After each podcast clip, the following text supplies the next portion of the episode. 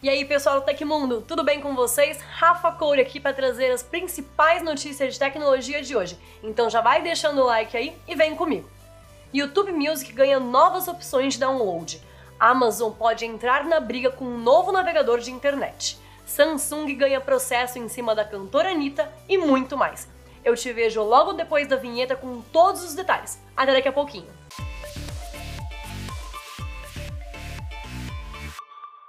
O Google anunciou que está abrindo sua plataforma de inteligência artificial generativa, o BARD, para testes de usuários nos Estados Unidos e no Reino Unido.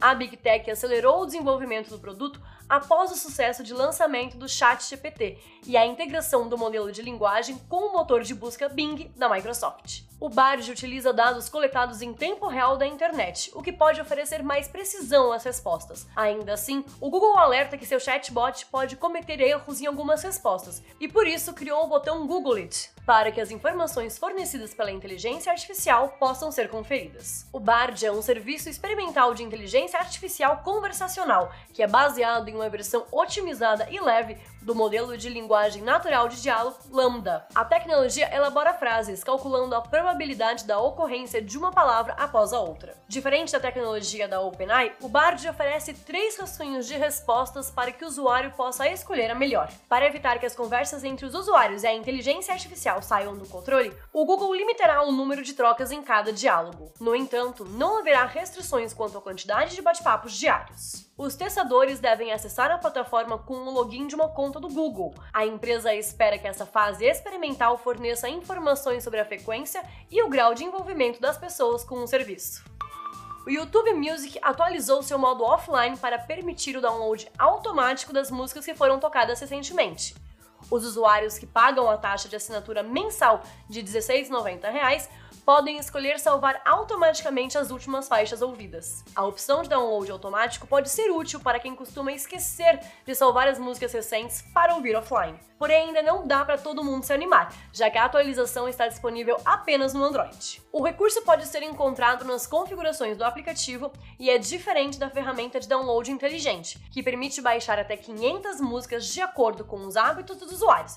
Este, por outro lado, também está disponível para iOS. As duas funções funcionam de maneira independente e podem ser usadas de forma simultânea. O YouTube Music tem o maior catálogo de músicas do mundo, com mais de 100 milhões de músicas oficiais, além de milhões de apresentações ao vivo, covers, remixes, DJ sets e gravações raras. No início de março, o YouTube Music divulgou novos recursos. O serviço atualizou a seção Explorar, que recebeu três novas estantes que exibem as melhores músicas, vídeos e álbuns de cada gênero musical. Anteriormente, essa seção focava apenas em listas de reprodução programadas e comunidade relacionada. A plataforma otimizou as recomendações de mixagens de videoclips para mostrar melhor os diferentes artistas e lançaram esse recurso para todos os ouvintes de música no YouTube principal, com novos rótulos de live, cover e remix. Na página inicial da web, o serviço de música do YouTube passou a permitir novos filtros, permitindo que os usuários encontrem músicas adequadas ao seu humor, com opções como Workout, Focus e Relax. Esse recurso já estava disponível para os usuários de dispositivos móveis desde 2020. O Galaxy S10 não infringe os direitos de marca da produtora musical S10 Entertainment. Foi isso que decidiu um júri federal de Los Angeles na última segunda-feira, dia 20, depois da empresa tentar processar a Samsung por causa do uso do seu nome em sua linha de celulares. A S10 Entertainment, que curiosamente trabalha com a cantora Anitta nos Estados Unidos, processava a Samsung sob a acusação do Galaxy S10 ter causado confusão nos consumidores e, por isso, danos à sua marca. As reclamações foram avaliadas por um júri que decidiu que a produtora não apresentou provas suficientes de que isso teria ocorrido. A Samsung faz seus smartphones da série Galaxy S desde 2010, enquanto a S10 Entertainment foi fundada somente em 2017. O Galaxy S10, no entanto, foi lançado especificamente em 2019. A produtora afirmou que a Samsung usou fontes e cores similares ao logo da agência no S10 e disse também que a companhia sul-coreana sabia de sua existência, porque elas chegaram a negociar um acordo para a Anitta fazer propaganda dos celulares. A Samsung se defendeu dizendo que teria prioridade sobre o nome S10 porque estabeleceu sua linha Galaxy S mais cedo e ressaltou também que a S10 Entertainment teria demorado muito para estabelecer um processo. Até agora, nenhuma das companhias se declarou sobre a decisão do júri. As montadoras estão enfrentando tempos difíceis no Brasil. Depois da Volkswagen, agora a General Motors, Hyundai e Stellantis estão dando férias coletivas aos seus funcionários.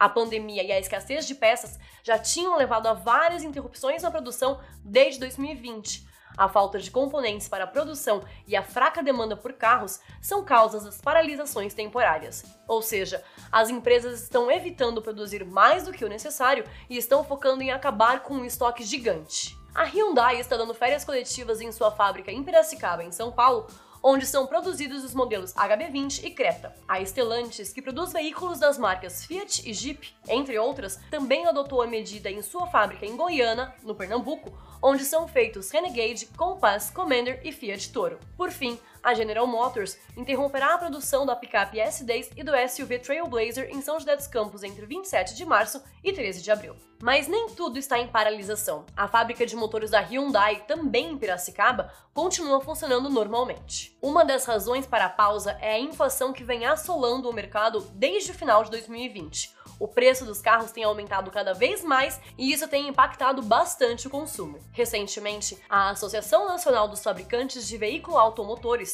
Anfávia, revelou que a demanda segue perdendo força em 2023. Dessa forma, as marcas estão ajustando seus planos de produção e revendo suas expectativas de vendas.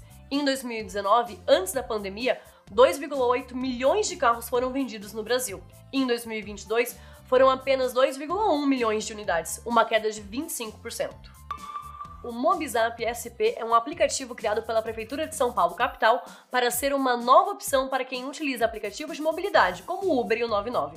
Ele promete oferecer remuneração mais alta para os motoristas, além de preços mais justos e o fim da tarifa dinâmica para os passageiros. Embora o aplicativo ainda não tenha sido lançado oficialmente, ele terá uma fase de testes a partir dessa quarta-feira. Além disso, tanto passageiros como motoristas já podem efetuar o cadastro na plataforma, que já conta com quase 50 mil inscritos. Hoje o Tecmundo te ensina como criar o cadastro de passageiro no app de mobilidade em São Paulo. Dá só uma olhada. Primeiro você faz download do aplicativo no seu celular. O Mobizap SP está disponível tanto para iOS quanto para Android. Depois de baixar e instalar o aplicativo do Mobizap SP, você o abre e na tela principal, escolhe a opção cadastrar, como você está vendo aí na tela. O primeiro passo é colocar o e-mail que servirá como login na plataforma. Em seguida, você deve cadastrar o seu CPF. Depois é preciso cadastrar um número de celular válido para você receber um SMS com um código único para validar seu registro. Na próxima tela, é preciso preencher outras informações para seguir com o seu cadastro, como o número do RG, nome completo e data de nascimento. O próximo passo é enviar uma foto de perfil para o seu cadastro. Ela servirá como uma forma do motorista te identificar na hora de fazer o embarque. Caso você não possua uma em seu celular, há também a possibilidade de tirar uma selfie para registrar a sua imagem. Depois, é preciso criar uma senha para o seu login no Mobizap SP. Depois de inseri-la, você vai precisar repeti-la no campo de baixo para registrá-la. Por fim, é preciso concordar com os termos da plataforma para garantir que o seu cadastro seja finalmente concluído. Pronto, agora é só ficar atento ao início do funcionamento do Mobizap SP e usar o seu cadastro para utilizar a plataforma. E aí, você gostou dessa possibilidade e pensa em trocar o Uber? Deixe seu comentário aí embaixo e não esquece de baixar o aplicativo. Na última semana, a Amazon enviou uma pesquisa por e-mail para vários usuários a fim de entender melhor o que faria alguém experimentar um novo navegador. Especula-se que isso seja uma indicação de que a empresa está considerando lançar um concorrente para o Google Chrome. Ao realizar a pesquisa, a empresa ressalta que os participantes fornecerão valiosas contribuições para o desenvolvimento de inovações capazes de aprimorar a experiência de navegação de uma grande quantidade de usuários, o que é um tanto quanto curioso, né? No tweet na tela, um dos usuários que recebeu o questionário mostra o print do e-mail. Afinal, qual seria o objetivo da gigante do e-commerce? A empresa é a maior varejista online dos Estados Unidos, possui um estúdio de sucesso e um serviço de streaming próprio, mas a Amazon também investe pesado em publicidade. E atualmente, isso é inclusive mais rentável do que o seu serviço Prime. Em 2011, a empresa criou um navegador chamado Silk, mas o software está limitado a complementar produtos da companhia, como o Fire TV Stick. No entanto, a nova pesquisa parece estar relacionada a um navegador completo, conforme indicam os tópicos abordados como sincronização, privacidade, opções de compras, texto para fala, extensões e bloqueio de rastreadores de terceiros. Embora a maioria dessas funcionalidades já sejam esperadas em um navegador moderno, o último item é bastante único. Salvo exceções como o Opera e o Brave, os navegadores não têm essa opção integrada, o que pode ser um grande atrativo para um novo navegador. A pesquisa foi encerrada no dia 19, sendo seguida pelo anúncio da demissão em massa de mais de 9 mil pessoas na segunda-feira passada, dia 20. Cabe a nós aguardar mais novidades sobre as intenções da Amazon. E aconteceu na história da tecnologia.